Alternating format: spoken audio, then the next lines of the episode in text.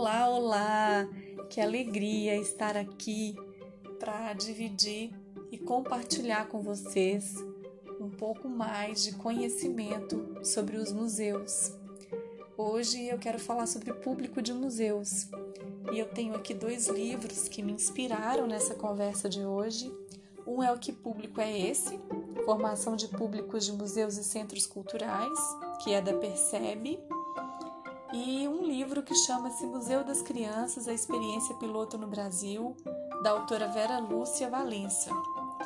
Pois bem, existem várias pesquisas que apontam o estudo de público de museus.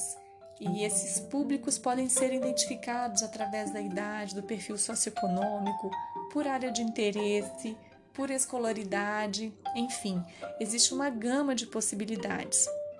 E esse público, ele frequenta o museu por N motivos. Pode ser porque gosta, porque tem curiosidade, para estudar ou para pesquisar.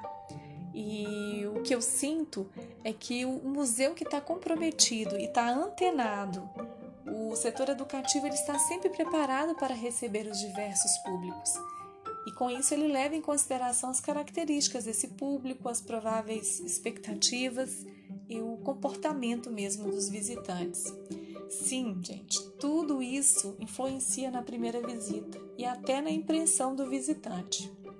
Se pensarmos bem, a mãe que chega com o bebê no colo no museu, ela tem necessidades diferentes do idoso, que tem necessidades diferentes do aluno que chega todo animado da escola, que tem dificuldades diferentes do transeunte que tem vontade de conhecer o museu, mas se sente constrangido. Cada público tem uma demanda, uma maneira de perceber a experiência de visitar o museu, e quanto mais a instituição está focada em conhecer seu público, maior é a oportunidade de criar empatia e diálogo. Nesse podcast eu vou falar sobre a criança, eu vou dar ênfase à criança como o público que mais tem me chamado a atenção. Eu tenho dois filhos pequenos e, e eu percebo a necessidade dos museus de criarem novas formas de ver a criança e a infância. É preciso considerar, gente, que elas são produtoras de cultura, que elas são boas observadoras, que elas escolhem, que elas registram, que elas descrevem uma visita aos museus é preciso ser mais atenciosos mesmo, né, aos gestos, às expressões e os olhares que elas nos trazem. Gente, é preciso parar para ouvir as crianças. Um lápis para a gente é só um lápis, mas para uma criança de 5 anos, um lápis pode ser mil outras coisas. E é um equívoco não considerar que as crianças são espertas, ativas e geniais.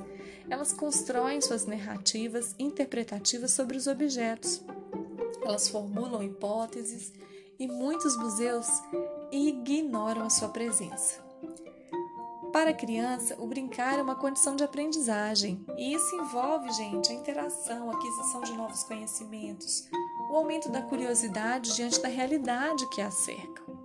Não há dúvidas que elas ficam ainda mais interessadas quando os espaços expositivos são interativos, lúdicos, ou seja, que permitem elas com que elas observem, movimentem-se livremente e até peguem mesmo nos objetos.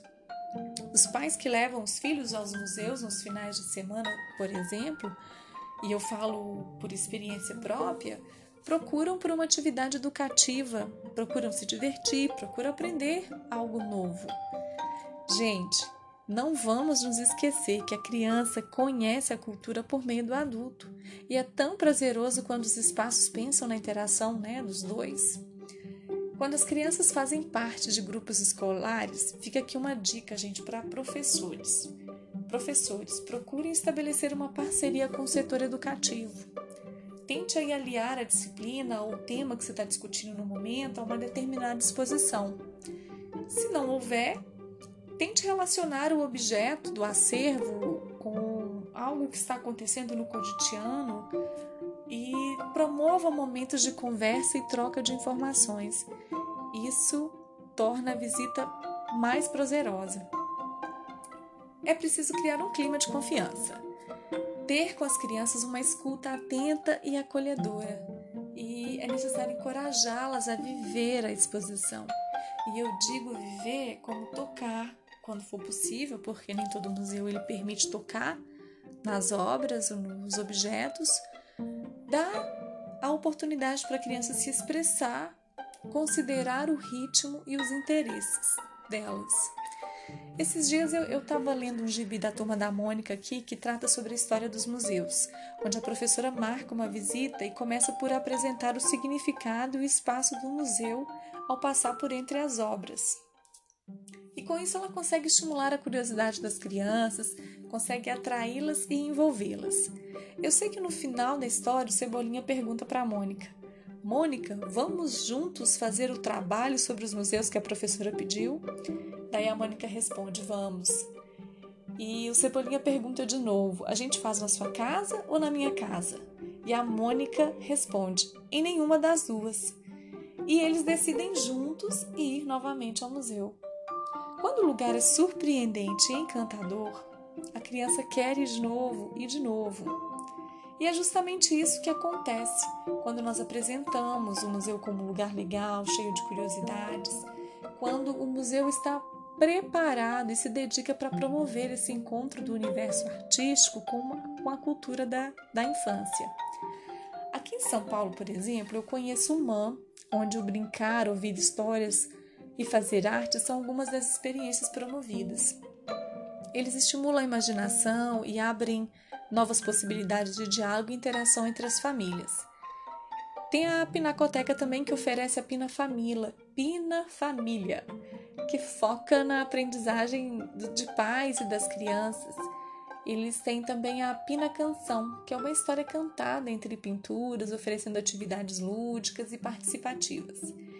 E eu amo catavento. Já levei o Felipe assim umas duas ou três vezes e sempre haverá possibilidade de levar mais, porque as exposições são é, muito amplas, são enormes, elas são interativas, elas falam sobre astronomia, vida animal, corpo humano, laboratório de química, e eu acho bem, bem interessante.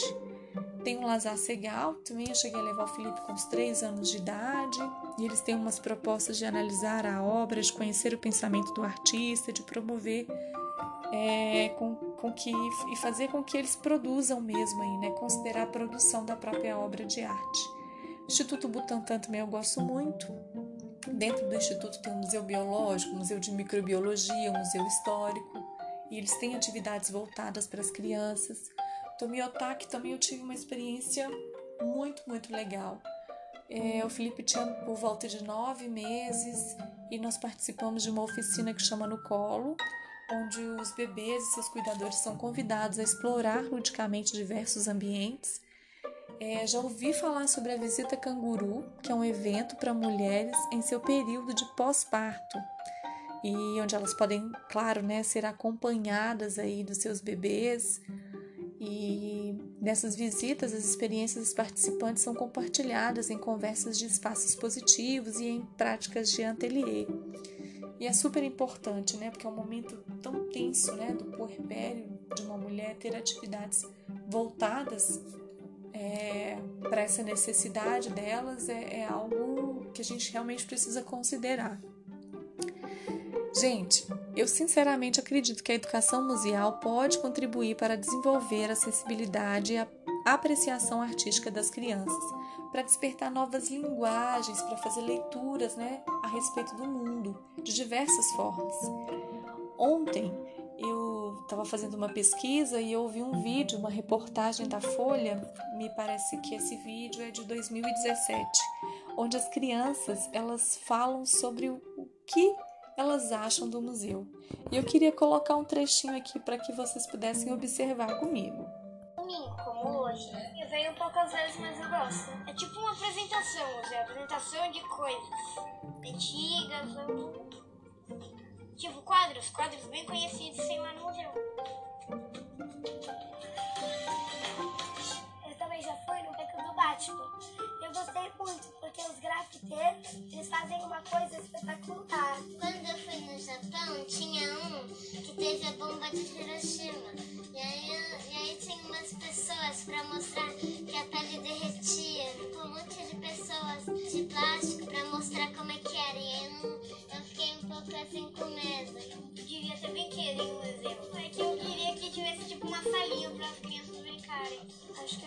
tocar mais nas coisas. Quando você toca nas obras, vai mais na sua cabeça como é que foi. Que nos museus tenha mais coisas para as crianças, porque tem a maioria das crianças elas não conseguem ler, então os pais eles ficam falando e às vezes a gente não entende, porque as crianças elas só querem brincar, e os adultos não, os adultos Seguranças, eles ficam tipo, muito em cima quando você criança. Colocar unicórnios, porque é uma coisa que as crianças gostam. mais pinturas, porque a criança gosta muito de desenhar. Porque se você faz rabiscos, pode ser arte. Se você pinta, isso é arte. Qualquer coisa que você pode pôr no museu é arte. Ah, é tudo, né? Eu tô vendo um girassol. Quero pintar esse girassol. Então, arte é uma inspiração que você tem que ter. É um desenho colorido. Na pintura com cores. Arte, a arte é uma coisa bem bonita e que deixa as pessoas descobrirem algumas coisas. Se a gente parar para observar nas falas dessas crianças, elas vão dizer claramente, né, que muitas vezes esses museus apresentam impeditivos e isso está relacionado com a proibição da exploração dos objetos, a livre movimentação, a interatividade espontânea da criança. E por tudo isso é tão lindo, gente, que elas mesmas propõem melhorias a fim de tornar esse museu mais acessível. Vale lembrar que para realizar uma visita ao museu não é necessário ser um grande conhecedor de arte. Visitar o museu é um hábito que pode e deve ser cultivado desde a infância.